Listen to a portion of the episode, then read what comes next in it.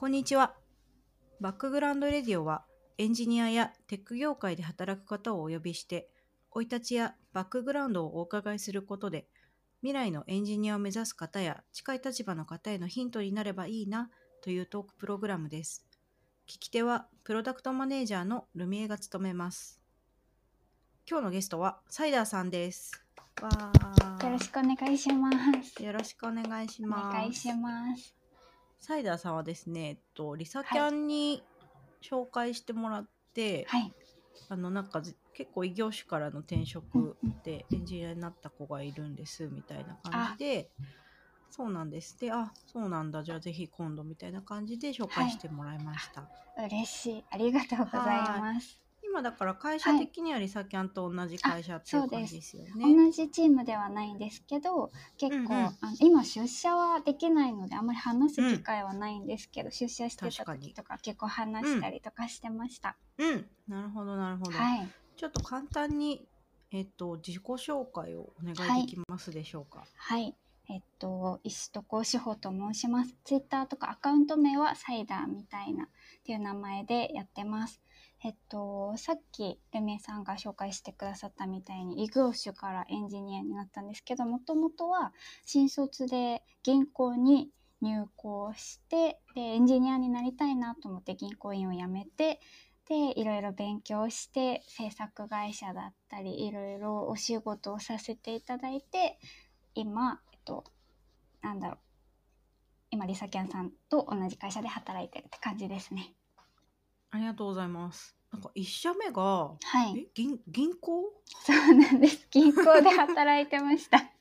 銀行ってちょっと待って、銀行にもいろんな仕事があると思うんですけど、どんなお仕事あですか？の窓口に座って預金口座作ったりとか、うんうん。なんだろうな為替のお仕事したりとかあへーとなんか相続の受付したりとか 保険興味あのち口座を若い人とかが作る時とかって結うんうん構勧誘のチャンスなので、保険とか考えてませんか？とか資産運用考えてませんか？みたいな声かけをしてそういう資格も取らされるんですけどそういう資格取って窓口に来たお客さんとかに影響をかけたりとか 銀行業務全般をやってました。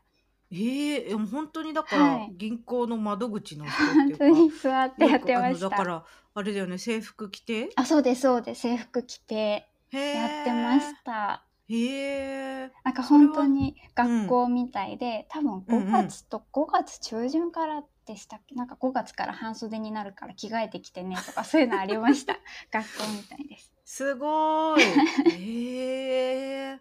えそれははい。銀行志望だったってことあ、そうですね。大学の時の就活はうん金融関係を主に受けていて銀行とか証券会社さんとか保険会社さんを受けてって感じでで、うん第一志望が銀行だったので第一志望の金融系に受かったって感じでしたね。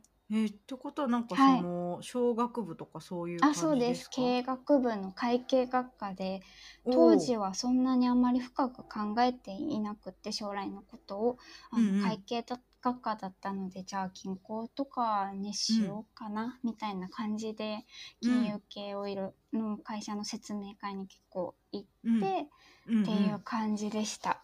うんうー。んへえそれが え銀行入ってどれぐらい働いた感じですか？銀行で1年半ぐらい働きました。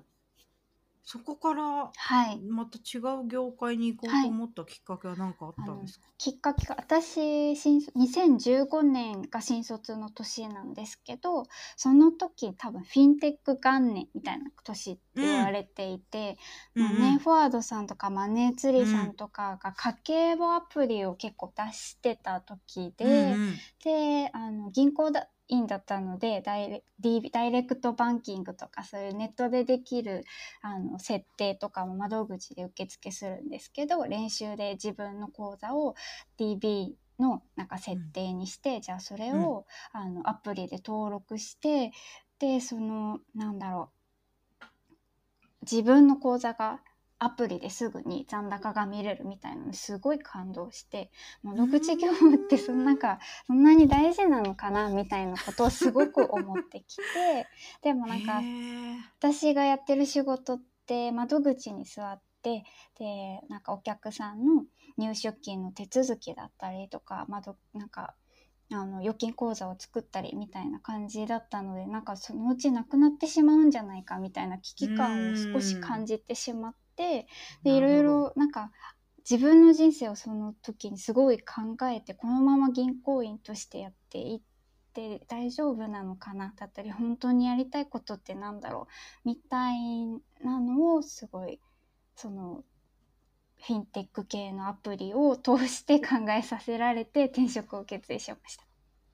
なるほどね。そうなんです。なんか自分の仕事が取られていくんじゃないかみたいなすごい危機感を持ったんですけど周りの上司とかにそういう話すごいんですよ。このアプリ見てくださいって当時言ってもなんかうーんみたいな感じでうん。あんまりそんなに興味を持ってくれなかったのでなんかあれ？と思って私的にはすごい感動したのにその感動をあんまりこう分かち合ってくれる上司だったりとかあと同僚もそんなにいなかったのであれ？っていうなんか感じになって私ここで働いてていいのかなってすごいうん。思ったのがきっかけでした。確かにね。今となってはね、もはい。う割とどこの銀行さんも出してるし、はい、自前のアプリもあるし、はい。まあもちろんその連携してるアプリもあるけど、最初は確かに手元で銀行行かなくても残高見れるっていうだけでもはいすごいみたい感動しな。ました。あもう給料が入ってるみたいなのもアプリを通して見れたのですごい感動でした。確かにね。でそこからなんかこういう形で IT 系のお仕事に就きたいなと思ったんですけど、私全くプログラミングもできないし IT 系の知識も今まで勉強してたので、簿記とか FP だったり、うん証券外務員の資格の勉強ばっかりしてたの、うんうん何にもなくってうん。でとりあえず、え IT 系の会社の営業かなって思ってたんですけどなんかやりたいことというかなんかまだその当時が234ぐらいだったので、あでもやりたいことやった方がいいなプログラミングで自分で作ってみてなんか絶対楽しいって思って勉勉強なんか勉強しつつとりあえずなんか勝手に時間がないって思っちゃったんですね その当時。若いのにね。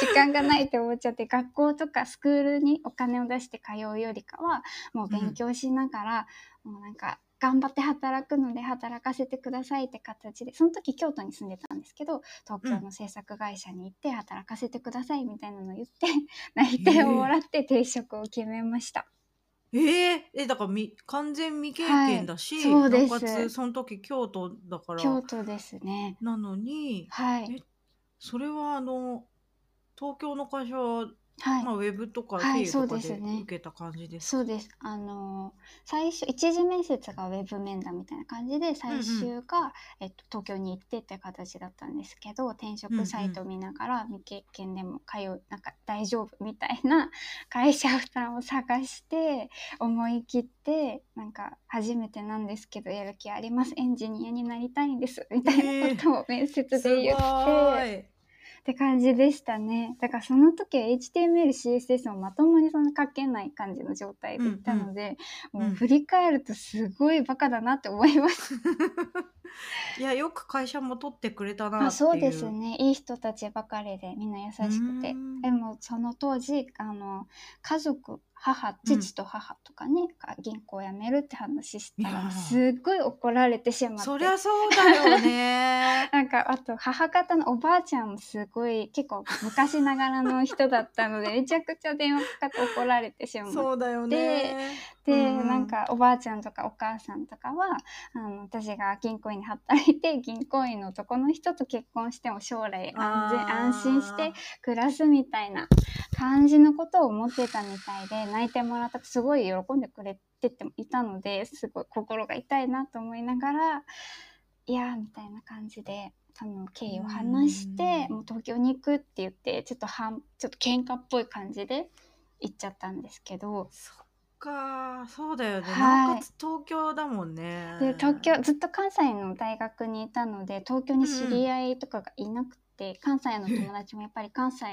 でこう会社見つけて働いてる子が多かったので、東京に知り合いも全然いない中で東京に引っ越してきて。でやったことないお仕事をしてうん。みたいな。の最初はすっごい大変でした。友そりゃそうだ。達もいないみたいな感じでいやーえそれは別はい。にその東京の会社に行きたかったわけじゃなくて、はい。い、くつか受けたうちのたまたまその採用された会社が東京だったっていうあ感じですか、もう東京の会社で働きたくあて。そうなんだ。そうなんです。いろいろ関西でエンジニアになろうかなって思った時に調べた時に勉強会とか結構盛んに行われてるのが東京だなって思ってね。働くならやっぱり東京で働いて私うん。もうなんか家族をめちゃくちゃ反対してるからもうもうなんかいいやみたいな逆の気持ちになってきて、へー。もう何でもできそうな気がするって気持ちになってまだまだチャンスはあるみたいな気持ちになり東京に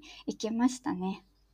いやもうあの勝手に今思い入れてはい。涙ぐんでるんだけど、本当ですか？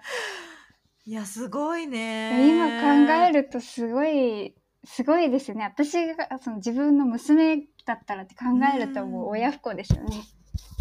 いやー。でとえそれまでその一人暮らしとかはいも、はしてましたあしてました大学、うんうん実家が香川なんですけどもう大学京都にいて、もう一人暮らし4年間していて銀そううこと行はあの女子寮に入らないといけなかったので、うん寮生活をしてたんですけど、うんうんうんうんうん。感じで一人暮らし生活は長かったので一人暮らしの寂しさは全然うん。東京に来て大丈夫だったんですけど、知り合いがいないみたいな感じの環境とか頼れる人も全然いないし、銀行ってなんかボーナスとかも結構やっぱりもらえるので制作会社に入ると給料も下がるしみたいなので すっごい大変でした、そうか毎日お弁当を作ってとかやってましたね。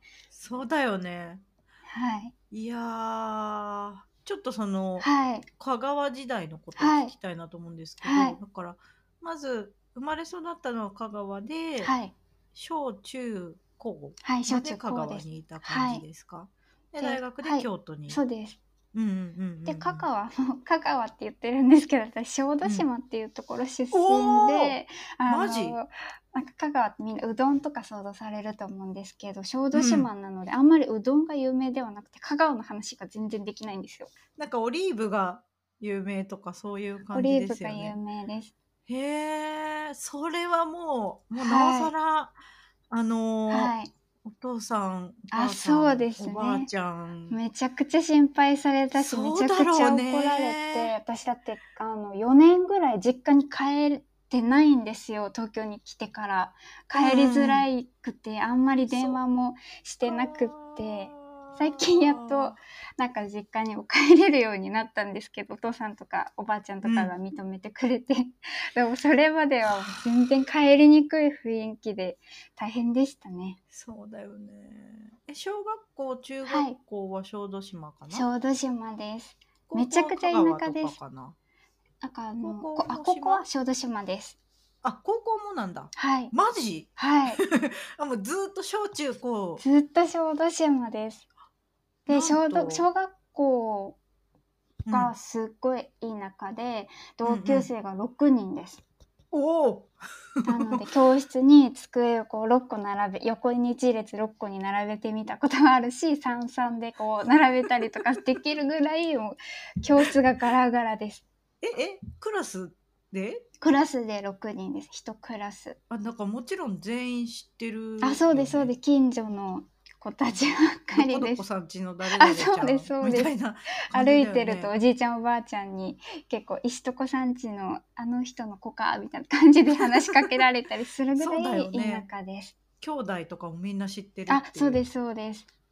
へえでだからそのまま全員同じ中学だよねあそうです。それで中学校の数はうん。減る、二つ島に2つしかないので、うんうん中学校で1クラス30人のクラスが3クラスみたいな感じ、うんうんうんうん高校も同じ流れほぼエスカレーター式な感じなんですけど。はあ。だからもうほぼほぼ小学校の時一緒だったからそのままもうはい。小中高ってもうあそそうです。のまま一一緒だよね。緒です。そうだよね。はい。登校とかもだからはい。家が近い子は一緒に行あ一緒に行けます。で私、その小豆島の中でもさらに田舎に住んでたので高校とか中学校に行くのに車で20分30分ぐらいかかるので、中学校はスクールバスがあったのでみんなでスクールバスに乗って行ってたんですけど高校は、あの自家用車になるんですよ。え？家族に 迎えに来てもらうみたいな感じで、バスとかがないので、バスで帰るばお金払ってバスに乗る時もあるんですけどバス代が島なのでめちゃくちゃ高くてえ？そうなの？20分乗るだけで670円ぐらいかかるんですよ。そんなすんのそうなんです。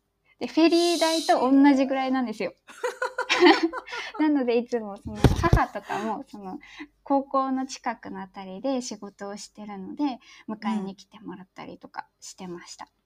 へえ、まあ、あとはもう、はい。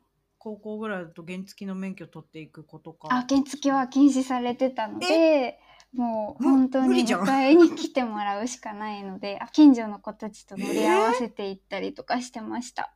もうなん。か、え、ぐれる余地なくない？そうです。グレる余地全然ないです。すごいし田舎なので、ダサいリュックとか高校指定のやつあるんですけど、世話されて行ってました。それ、だってさ、お父さん、はいお母さんと喧嘩したらさ、はい学校に車で送ってもらえなくなっちゃうね、なります、なります。なので、もうバスとか友達にお願いして乗せて行ってもらうしかないみそうだよね。感じになります。家族で喧嘩しづらいね。しづらいですね。もうグレる余地がないんです。本当だね。へえ。まあでもフェリーで市内、浅あそう抜き市ね行ったり、高松市行ったりとか、行けるので、土日になんかその服とかを買いに行くってなると、うんうん。高松にフェリーに行ってみたいな感じでした。うんうんうんうん。で、お友達、ちょっと大きくなってきたら、お友達と一緒にはい、週末フェリーで、あそうですしそうですし市内に上がって、はいみたいな。行ってました。うーん。めちゃくちゃ田舎です。それは、パソコンって言っても、おはい家にああった、ありました。小6おうの時に父が、うんなんかわかんないけど、これが都会で流行ってるらしいみたいな感じで、うんうん、Windows の大きいデスクトップの PC を急に買ってきて、へやったえ。時があります。なんか島育ちなので結構そういうところに、多分父はコンプレックスみたいなのがあったみたいな感じででその狭い狭い視野じゃなくてもっとこう広い視野を持ってっていうので流行ってるものとかそういう周りに流されないみたいな感じでいろいろ結構流行りのものとか買ってきたりとか流行りのものをミーハーな感じじゃなくて試してみてどこがいいのか考えるみたいな人だったので、うん結構うんそういうのを結構買ってましたね父が。うんインターネットとかははい。引かれてたあ、のかしら引かれてました。うーんじゃあはい。何歳ぐらいからネットはあった感じですか？小6ですね。うん。結小構早い6の時に父が買ってきたパソコンで、あの、うんフラッシュ倉庫とかが確かすごい流行ってた時代だった気がしてて、うんうんうんあの、バンプの、バンプオブチキンってアーティストいるじゃないですか。はいはいバンプのフラッシュとか、あの、棒人間のやつとかめっちゃ見てました、はいはい友達と。なんか、しほちゃん家にパソコンがあるみたいな感じになって、近所の、幼馴染と一緒にめっちゃ見てました。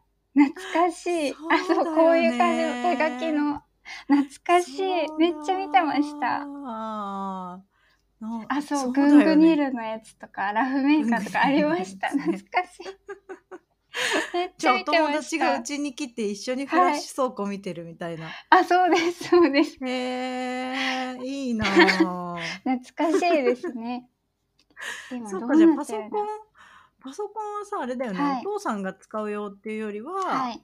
あ、もう私と弟がいるんですけど、弟と、あと近所の子で使ってたみたいな感じですね。うん。使うのもなんかこうなんだろう。そのインターネットで検索ゲームが好きだったのでゲームの攻うんうん。略サイトを探すとか、うんうん。あとフラッシュ倉庫に行ってなんか面白いのを見つけるとか中学校になったら YouTube で音楽好きだったので好きなアーティストの動画を YouTube で検索するみたいなのはずっとやってました。そっか YouTube はもうそのくらいになると出てきてた感じですかね、そうですね。めっちゃ見てました。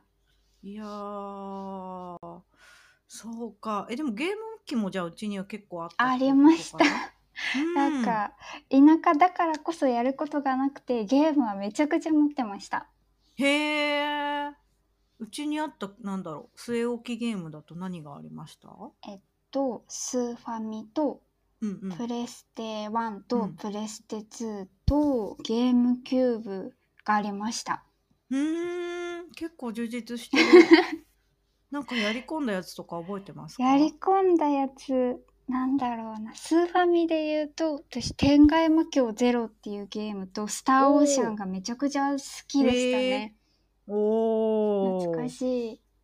えじゃあプレステが結構やったあプレステめちゃくちゃやりましたなんかどちらかっていうと任天堂のゲームをめちゃくちゃするタイプではなくて、プレステ、プレステ2のゲームをめちゃくちゃやりましたね。へえそれは弟とか近所の子とか？あそうです。近所の子たちとめっちゃやってました懐かしそれい。それゲーム機とパソコンがにあったら近所の子みんな来ちゃうよね。みんな来て。そうですね。あと近所の子も歩いて23分の家が2軒隣の子とかばっかりだったので、ん。もううん夏休みとかも朝9時ぐらいから遊んでゲームしてみたいなのやってましたいいね。懐かしい。なあ。そっか。で小中はい。がその辺結構ゲームもやり、はい。でも学校ってさはい。部活とかあるの？小学校は部活とかはないかったので、もう、うん。うん家に帰ったらゲーム漫画みたいな感じで近所の子とうんうん漫画の回し読みゲームを一緒に、なんか負けたら交代みたいな感じでやるっていうのをずっとやってて、中学校になるとあのちょっと大きい中学校というかいろんな小学校が集まってくる中学校になるのでなんかあれしほちゃんゲームとかするの？みたいな感じにちょっと周りの女の子から 言われてあ女の子ってあんまりゲームとかしないんだみたいな。セブンティーンとか読むんだみたいなドラマとか見るんだジャニーズが好きなんだということを学んだんですね。なるほどね、はい、なので中学校になってからが全然ゲームも漫画もうん。見なくなってしまって、うーん。で陸上部だったんですけど陸上部の仲いい女の子がもうゲームとか全然好きじゃなくなんだろうちょっとこう派手めの派手めっていううん。か派手めのグループに属してる女の子だったので「しほちゃんあんまりゲームとかしない方がいいよ」みたいな「セブンティーンとか一緒に読もう」みたいな感じで 「読まないんだ」みたいな。そっか可愛い鉛筆シャーペンとか筆箱下敷きが中学校の女の子には必要なんだみたいな思春期を過ごしましたね。へえそこでだからなんかインストールされたんですね。あそうですね。女の子みたいな概念が、はい、女の子の概念をすごい学んだ気がします。そっかそれはあのサイダーさん的にはどんな感じでしたか、なんかすごい居心地が悪かったんですけど田舎なのでなんか「うんしょうちゃん。すごいゲームやるよ」みたいなのを言われるのがすごい嫌だった。なんか嫌みたいな自我が芽芽生えて「あじゃあセブンティーン読むか」とかドラマ見る。私その時なんだっけな極戦とか多分のぶたをプロデュースとかが多分中うんうん1中2ぐらいだったので。うんうんうん。陸上部の先輩のお姉さんたちもみんなそういうの見てて、亀梨くん赤西くんかっこいいみたいなことを言ってたので、そっちにこう揺れてたんですけど、うん。高校生に上がってからそういううん。なんかこうみんな大人になってくるので別にそういうの関係なくないみたいな感じになってきてなんかうんうん。高校になってぶり返してゲームとかちょっとずつまたやり始めたりとか漫画とか見始めたりって感じでしたね。うん。そっかなんかこうはい、思春期というか。そうですね。ね。なんかうん。ちょっとしょっぱがい気持ちの。うん。そっか。なんかこう小小小中高っていうか、はい。小学校はまあ少ない人数だけど、はい。のびのびあそうですね。みんなと楽しくやってて。中学校になるとあみんなこういうのやらないんだみたいな。うーん。そう集団みたいなのも学びましたね。そうか。でもねまた高校ではい。好きなことをそうやっていいんだみたいな、うんうん、高校はなんかやってましたか、高校は部活とか軽音楽部に入っておー。て中学校の時にあのめちゃくちゃ音楽が好きになって、うん。YouTube でもで部活から帰6時7時ぐらいに部活から帰る帰ったらもうなんか疲れたのを癒す感じで YouTube をずっと見て音楽を好きなバンドの音楽を見る関連動画でいろんなバンドを探していくみたいなのをやってたので、音楽がすごい好きで軽音部に入ってうん音楽やりたいなみたいなのでやってました。なんか楽器はドラムをやってすました。かへえなんかバンドはどういうのが好きだったんですか？バンドはなんだろうな。バンドってと高校の時、コピーしたのがバンプとか、アジカンとか、エルレガーデンとかうん。をめちゃくちゃやってましたね。うん。うん。うん。うん。もう王道って感じのうん。やってました。いやーでもいいよね。で懐かしい YouTube でです。見てはい。楽楽譜を楽譜はい。買って売ってたのかな。楽譜買ったりとか私、うん。ああとピアノをずっと幼稚園から高校を卒業するまで習ってたのでなんかうんうん。楽譜なくてもなんか耳コピができたりするのでおーす耳ごい。コピしてみたいな感じでやってました。へえあピアノはじゃあ近所に教えてくあれる人そうです。教えてくれるるピアノの先生がいてずっと習ってました。うんうんうんうん。そっか。じゃあ高校ではい。なんか音楽、はい。バンドやって。やってって感じでしたね。お家に帰ったらゲームもやって。そうです。やばいですね。いや超エンジョイしてる。そっか。でい。よいよ県外に出る、あそうです。でうん。ずっと島から出たい思いはあったので、うん。なんか島の外の大学に行きたいってことでなんとなく、みんなし小小豆島の人って大阪か神戸にうん行くので、うん。あじゃあちょっとうん。うんうん離れた京都がいいなと思って、京都にしました。そんなに特に深い理由はなくって、なんかみんな神戸とか大阪だからじゃあ私は京都にしようかなみたいな感じで京都の大学を選んでって感じでしたね。それはなんかいきなり東京に行くっていうのはなかった感じですか？私的には東京とかその関東の大学に行きたかったんですけど母がすごい心配しちゃって、東京で何かあった時小豆島からすぐにはなんか行けないから、関西にしてみたいなすごい言われました。う。ーんそうだよね。そうか。ちなみにそはい。の時点で高校の男女比率ってどれぐらいでしたか、高校の男女比率は半半でしたね。うんうんうん。それは男子もはい、関西の大学に行く子があそうです。まあ大大学行く子は？うんうん。大学行く子は関西の大学に行く子が結構多かったですね。うんうん。まあ、とはいえ別にみんながみんな進学するわけあでも。そうですね。島に残って働く子もいればなんか専門学校とか短大に行く子もいました。うんうんそうだよねなんか別にみんながみんな大学進学してはいどっかに行くわけではないけどっていう感じですか、そうですね。そうか。斉田さん的にはその京都の大学は結構頑張って受験した感じですか？結構頑張って受験はしてないですね。なんかおう本当に 行きたかった大学は別の大学があったんですね。であの、うんうん。国公立なら関東に行ってもいい私立になるんだったうんら関西にしてって言われて第一志望は関東の方の大学だったんですけど、落ちちゃったので京都の大学になってなんかこうめちゃくちゃ行きたいめっちゃ楽しそうみたいな感じでは最初は行ってなかったんですけど、うんうん。でも京都に住んで友達ができたりしてすごい楽しく4年間は過ごせました。いいですね。はいでもその最初そのまあ第一志望関東の学校にしたってことは、やっぱその東京に行きたい気持ちはなんとなくあった？そうですねなんか父がずっと言ってたんですけどなんか東京って日本中から日本中のいろんな県の人が集まってくるところなのでなんかうん日本を知るなら東京に行った方がいいみたいなことをうん言っていて、もし世界を知りたかったんだ知りたいんだったらニューヨークに行けばニューヨークっていろんな世界の 人たちが集まってくるので、ニューヨークに行った方がいいみたいなこと言ってたので、あ確かにと思ってじゃあ東京に行きたいなって気持ちは高校の時からありました。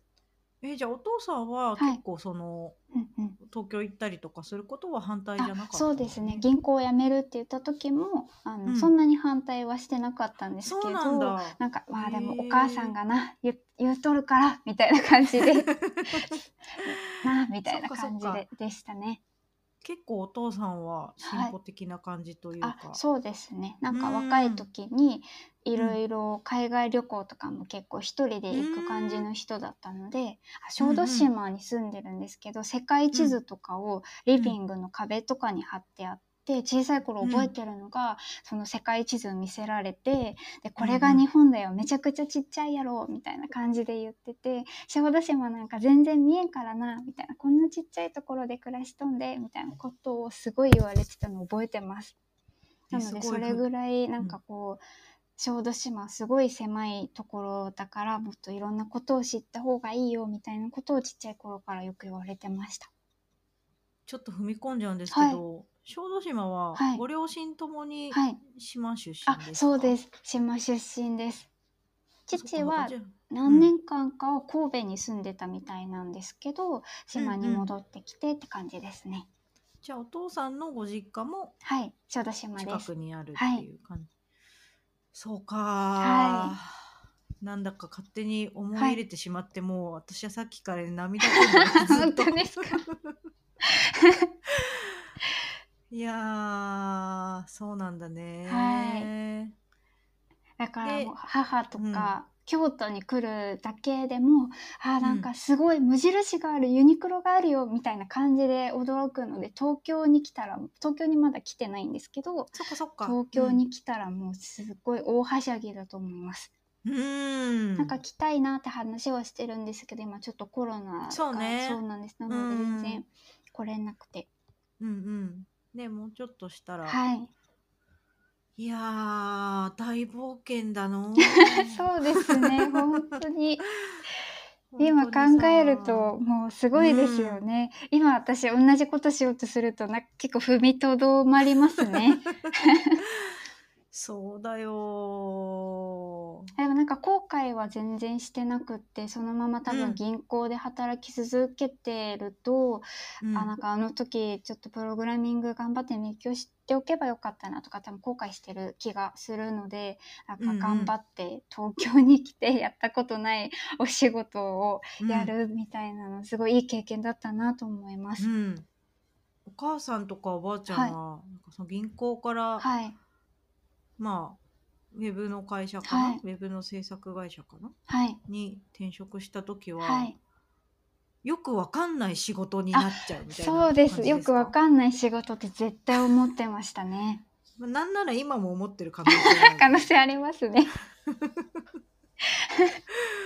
そうだよね。あでもなんかその最近って家でできる仕事みたいな感じのイメージをおばあちゃんとか持ってるみたいで今のこのご時世、そんな仕事いいなみたいな感じですごい言ってきます。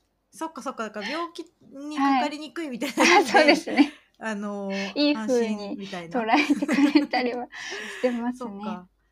ねなんか東京の多分ニュースとかを向こうではい。見るとめっちゃくちゃ心配になる数字なんだろうけど、してますね。コロナ大丈夫みたいな電話とかも結構かかってきます。ね。ただまあ出てないからっていうね。そうですね。出てない出ので。なくて平気だからっていうはい。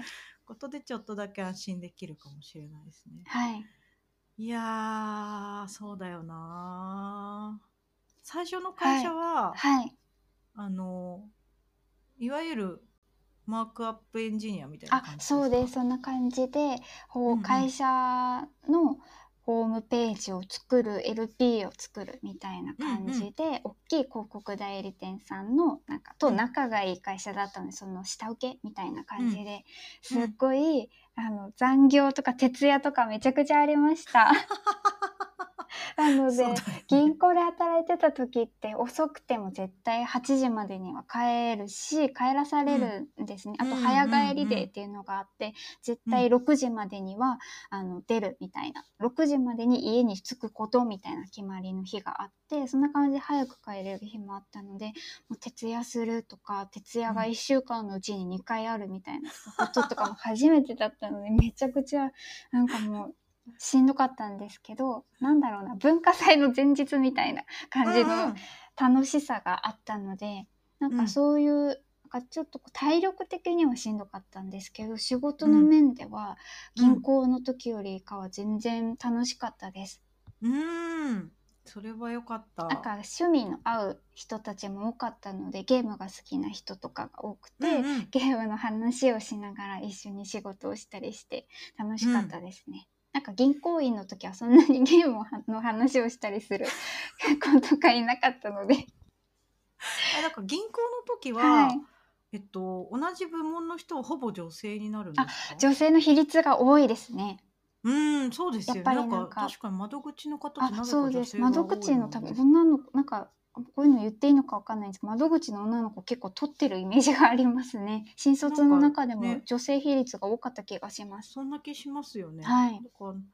結構なんかその女子校じゃないですけど、はい。あの会社の雰囲気とかはい。職場の雰囲気もちょっとそういうのはあるんですか、ありますね。あと女子寮だったのであ、そうかそうか。の女子寮の先輩行為の人もいるし、あうんうん。の同期の女の子たちもみんなでこう食堂でテレビ見たりするんですけど確かその時 EXILE とか多分3代目 j ソ b r o t h e r がめちゃくちゃ流行ってた時なので、みんなで見たりとかしてたんですけどあ全然わかんないどうしようみたいな感じで見てました。だからその時音楽とか私軽音大学でも軽音部入ってたんですけど洋楽とか、あのうん。シューゲーザーとかなんかそういううんうん音楽が好きな部活に入ってたので、そういう J-POP とかあんまりこう聞いてなかったのであやばい辛いよみたいな 感じで慶応の同期の子とかに「やばい私今全力で3代目聞いてるから」とかって話してました。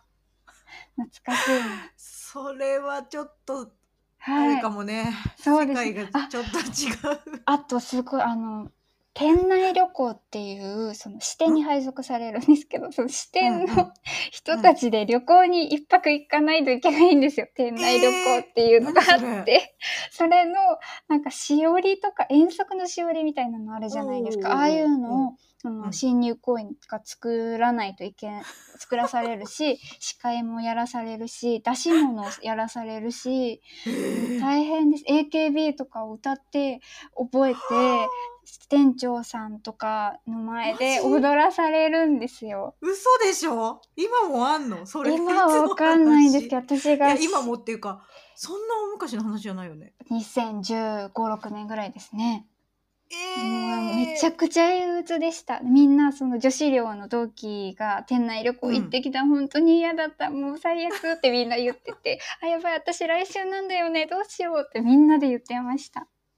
えー、なんか京都っていう文化もあるんですかね、古い感じの。わかんないですけど。いやそんな多分東京だろうとなんだろうと多分あるんだと思うけどいや、もう店内旅行も一生行きたくないですね、私。いわゆる、はい私の中では完全になんかこう大広間のある温泉あ、もう本当に、そん本当にそうです。え大広間のある温泉に、えっと、私、亀岡、京都の、京都に亀岡ってとこあるんですけど、うんうん。亀岡の方のなんかどっかの温泉の旅館に行きましたね。で、その多分旅館も同期の男の子、女の子うん。2人、男の子1人で配属されたんですけど、同期の男の子が、んあの仕事中に電話して予約取ってくれてみたいな感じで、仕事仕事なんだ。じゃあカウントとあ仕事になってましたね。あとサッカー観戦とかもあるんですけどえ？サッカー観戦 その銀行がこそれはみんなで？銀行全体で行くサッカー観戦の時とかもあるんですけどそういう時もうん。お茶とかの準備を持って行ったりとかがありました。えー、マジで？すごい今考えたらすごいですよね。いいのかそれ。わかんない。今はもういいとされてる世界もあるんだろうな。いや今それその状態でその IT 系とか制作会社入ったので、あのーなんか接し方が分からなかったんですよね。上司とかに対する ゴミとか捨てる時に私うん支店長さんの席のゴミを捨てないといけないんですけど、はいゴミ捨てはいますねって言って捨てると怒られてしまってゴミ捨えなんで？てさせていただきますっては？言いなさいっていうのを支店長さん直接ではなくって その私についてくれてる教えてくれる人からうん。言われて、まええー、と思ってあゴミ捨てさせていただきますなんだみたいな、マジで？かと思いましたすげえ。すごいですよねあとその営業室？営業室というか その朝はい朝その営業室に入った時に デスクがいっぱいあるんですけど、順番にうんおはようございます。おはようございます。おはようございますって、順番に挨拶していかないといけないんです。すごくないですか？え、い、ちょっと待って。部屋入るじゃん。はい。人座ってるよね。はい。人座ってて、はい。で、それぞ入るれ、時に入室しておはようございますって言って自分の席はいに着くと。じゃかじゃなくって、もう入ったら順番に席におはようございます。おはようございますって言って、マジで？で、もしお有給とかでお休みとかしてたら、うんうんお休みありがとうございました。おはようございます。お休みありがとうございましたって言っていくんですよ。あと、研修行ってた時は、研修ありがとうございました。全員に言っていく研。修は仕事でし すごいですよね。なので私その文化が会社ってそういうものなのかと思ってたので制作会社に入ってあそれやらないといけないのかなと思って「おはようございます」って全員の席に挨拶していたら めっちゃ笑われて「えー?」みたいな「いやもう全然そんなことやらなくていいよ。もう緩くていいから挨拶なんか俺したことないし」とかっていう先輩とかもいて。あそうなんだみたいな。っいやー。て感じでしたね。まあちの業界がいいのかって言われるとちょっとそれはあー そうですよね。ないんですけど。でもなんか礼儀とかそう人に対する気遣い、やっぱお金預かったりとかするので、ね気遣いとかそういうのをうんめちゃくちゃ教えてもらいましたね。そうだよねいい経験でした。うん。確かにね。今思うと笑い話ですね。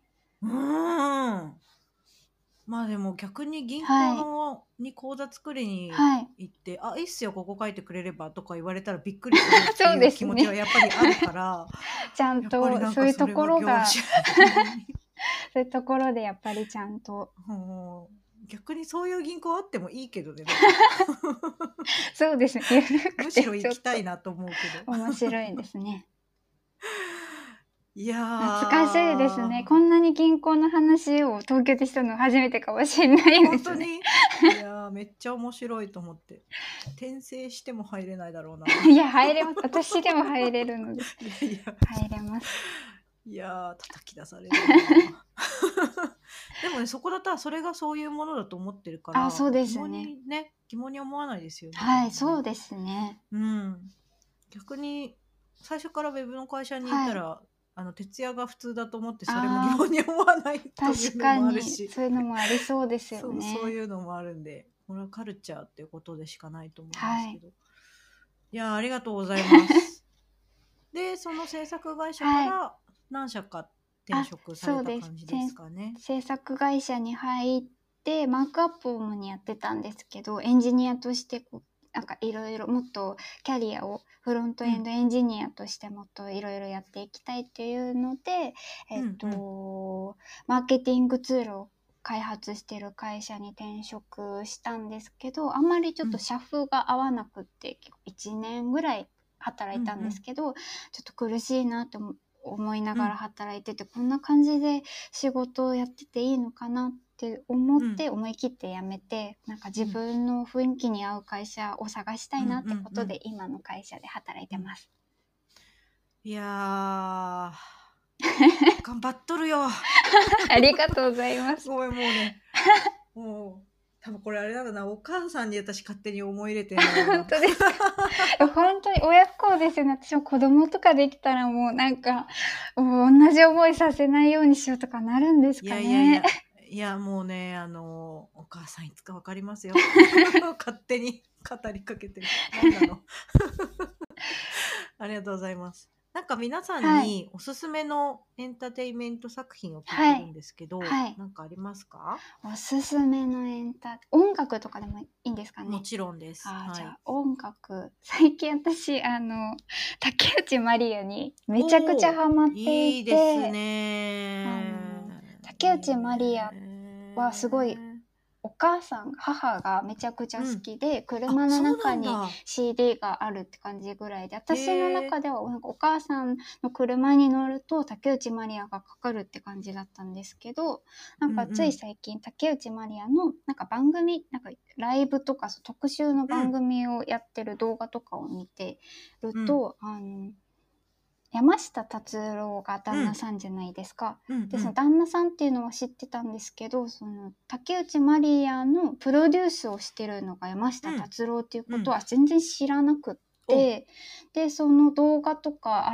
改めてその山下達郎がプロデュースしてるバックバンドのバンドリーダーをしてるって思いながら聞くとなんかそのすごい夫婦愛を感じてきてすごい素敵な夫婦だなって思って。めちゃくちゃいいなって思って最近ずっと聞いてます。あ、このバラエティってアルバムめっちゃ好きです。もう一度って曲がめちゃくちゃいいです。うんあといやー2曲目がプラスチッックラブなんですけど、その、うんあの YouTube に動画が上がってるんですけど、プラスティックラブの、うんうん。その動画がめちゃくちゃ好きで、あの、うんうん。最後の最後の方に英語で歌う部分があるんですけど、うんうん。そこのコーラスに山下達郎 CD では入ってないんですけどライブ版で山下達郎がコーラス入れてるんですけど、そのコーラスもめちゃくちゃよくって、あといや。ーカメラワークもめっちゃいいんですよ。山下達郎と竹内まりやがこう2人で入るようにしてなんか夫婦って感じがしてて山下達郎が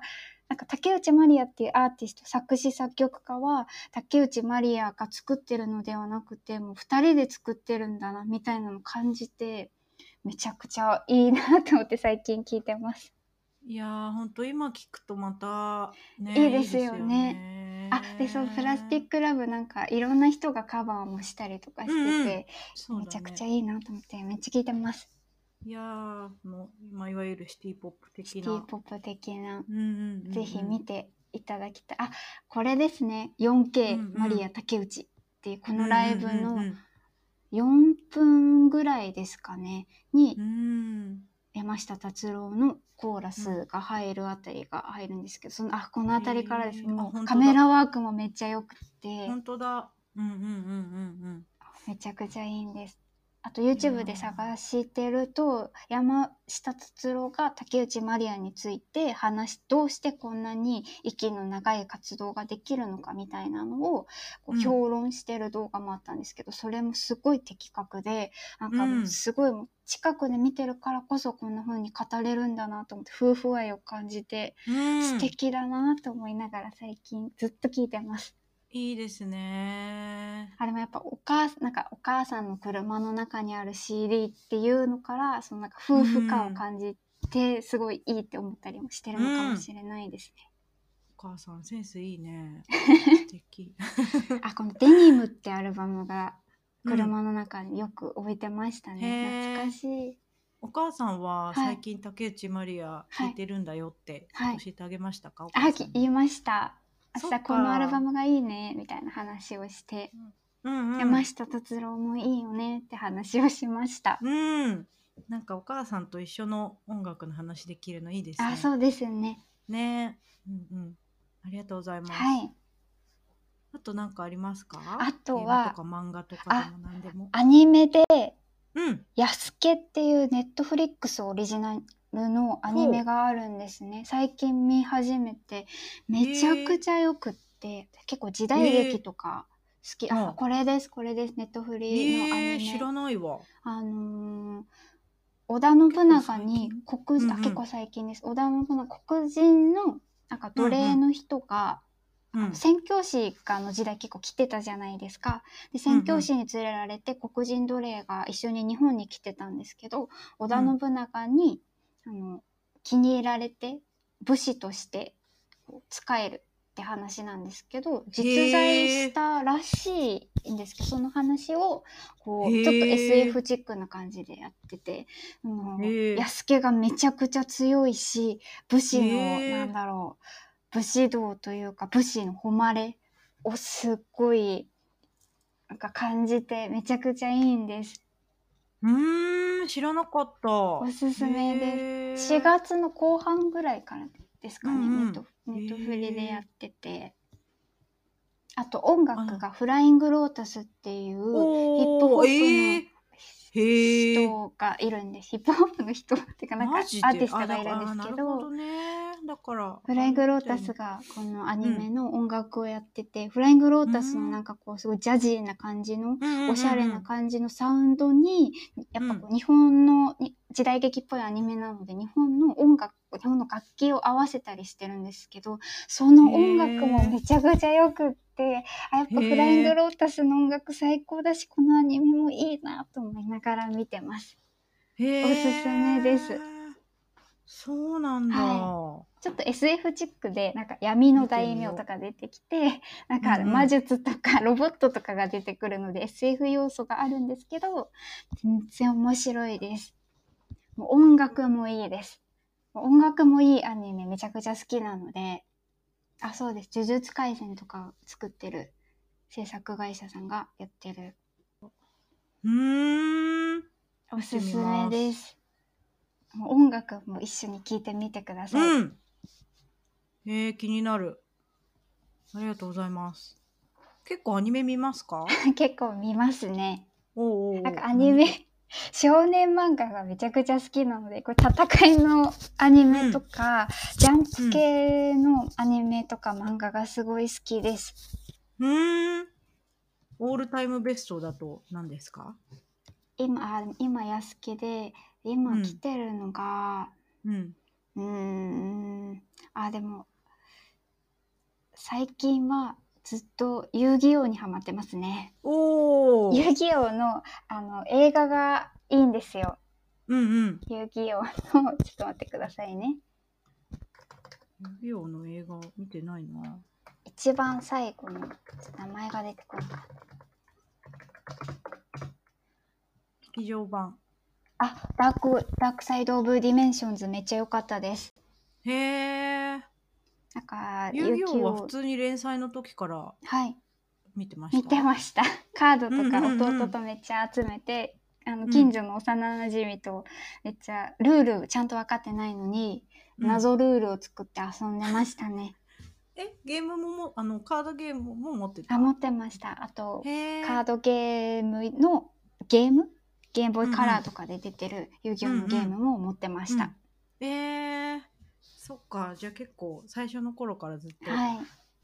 て遊戯王はもう去年ぐらいからぶり返してずっと なんかアニメを見直したりとかしてます。仕事があの仕事が終わると掃除したりとかご飯作ったりとかするので、なんかこう新しいアニメを見るというか話をなんとなく知ってるアニメを見ながらみたいな感じで見たいので、遊戯王とかワンピースナルトとか、ハンター、うんうんハンターうん。っていう昔見てたアニメをずっとかけながらご飯作ったりしてます、洗い物したり。流し見するみたいな感じで。あでもで Dark Side of Dimensions めっちゃいいので見てほしいですへえ。私なんかお茶の話聞きたいなと思ったんあですよ、ね。お茶お茶もめっちゃ好きですそういえば言ってないですねそう、ちょっと聞きたいなと思って。はい全お然茶は、はいえーと、なんかお茶のホはい。ームページを そうです。なんか あの今の会社に入った時にずっとやってた技術スタッフと違うので、なんか練習でちょっと React TypeScript でなんかページ作ろうと思って好きなものなんかあるかな？あじゃあお茶のページだなと思ってお茶のページ作ろうと思ってお茶のページを作ったんですけど、お茶自体は高校中学校高校ぐらいからすごい好きで習ってたとかそういうわけではないんですけどコーヒーが飲めないので、紅茶をずっと飲んでてそこから多分すごい来ていて、うんうんうんうん。なんか作業するとか家に帰ってきたらお茶を入れるみたいなのずっとルーティンになっていてお茶はめちゃくちゃ好きで、これをクリックしてもらうとあこれですかわいい。ありがとうございますサイトがすごいかわいい。好きな紅茶を最近更新はしてないんですけどあと緑茶と緑茶と。うんうんうん、うん。あとティーカップですね、えー、か、あ、かわいい。あめちゃくちゃ可愛くてバーレーっていうめっちゃかわいい。あの、うん。ブランドのものなんですけどめちゃくちゃ可愛いしそんなに値段も高すぎるみたいな感じではなくって買いやすい感じの金額で買えるので、めちゃくちゃおすすめです。やっぱりえ、これは？いいね。あ、本当におすすめです。やっぱりマグカップとかで飲むよりもティーカップで飲んだ方が、この、なんか、器の口の部分が広いので香りが広がって全然違います。へえ。へえ。そうか、じゃあコーヒーは、はい。コーヒー飲めないです。なんか、大人になると飲めるようになるのかなって漠然と思ってたんですけど、やっぱ全然飲めないですね。なんか苦美味しくないなって思っちゃいます。で、お茶。はい。で、いいですねお茶が、あの、東京に来た時に知り合いが本当に全然いなくって、で、制作会社に入った時に、あの、2個上のお姉さんがすっごいよくしてくれて、そんうんのお姉さんも関西出身で、東京にいながら関西の話もできたりするし、紅茶が好きって話もしなになって、紅茶の話をよくしていて、で、そのお姉さん、旦那さんもいるんですけど、その旦那さん、奥さんと一緒に紅茶を飲みに行ったりとか、ティーカップ見に行ったりとかするみたいな感じで、なんかいろいろそのお姉さんに教えてもらいました。この紅茶が美味しいよとか。素敵。いいですおすすめね。です。あ、この、うん、スキティっていううん。紅茶が最近美味しかったです。へえ。スキティはい。へえ、そういう。ブランドがあって、なんかこう、英国店っていう、なんかイギリス物産展みたいなのが伊勢丹とかであるんですけど、うんうんそういう英国店、イギリスの物産展で、イギリスの紅茶特集みたいなのたくさん売ってて、そこで見つけたんですけど、スキティめちゃくちゃ美味しかったです。へえ。スキティ煎茶って書いてある。面白い。へえお。すすめです。あといいです何かあるねかな。あ、あとクリスマスティーっていうのがあって、この下の、あ、これです。うんうんうんうんうん。これもめちゃくちゃ美味しかったです。クリスマスになるとクリスマス限定で、うんなんだチャイみたいな感じでいろんな香辛料が入ってるなんか、うん。なんだろうなチャイみたいな、あるね、あるはいね。そんな,、ううなんか。紅茶をいろんな紅茶ブランドから出るんですけど、このクリスマスティーも美味しかったです。うーん。いいですね。めちゃくちゃ小豆島ってお茶ないのかな？あ、小豆島お茶全然ないですね。お茶えーあるとしたら、何でもちょっとオリーブを結びつけてくるとこあるので、小豆島。オリーブ茶とかあります。すごい癖のあえるー味がするお茶です。あ美味しい。うーん、みたいな感じの味です。不思議な味がするお茶です。そうなんだ。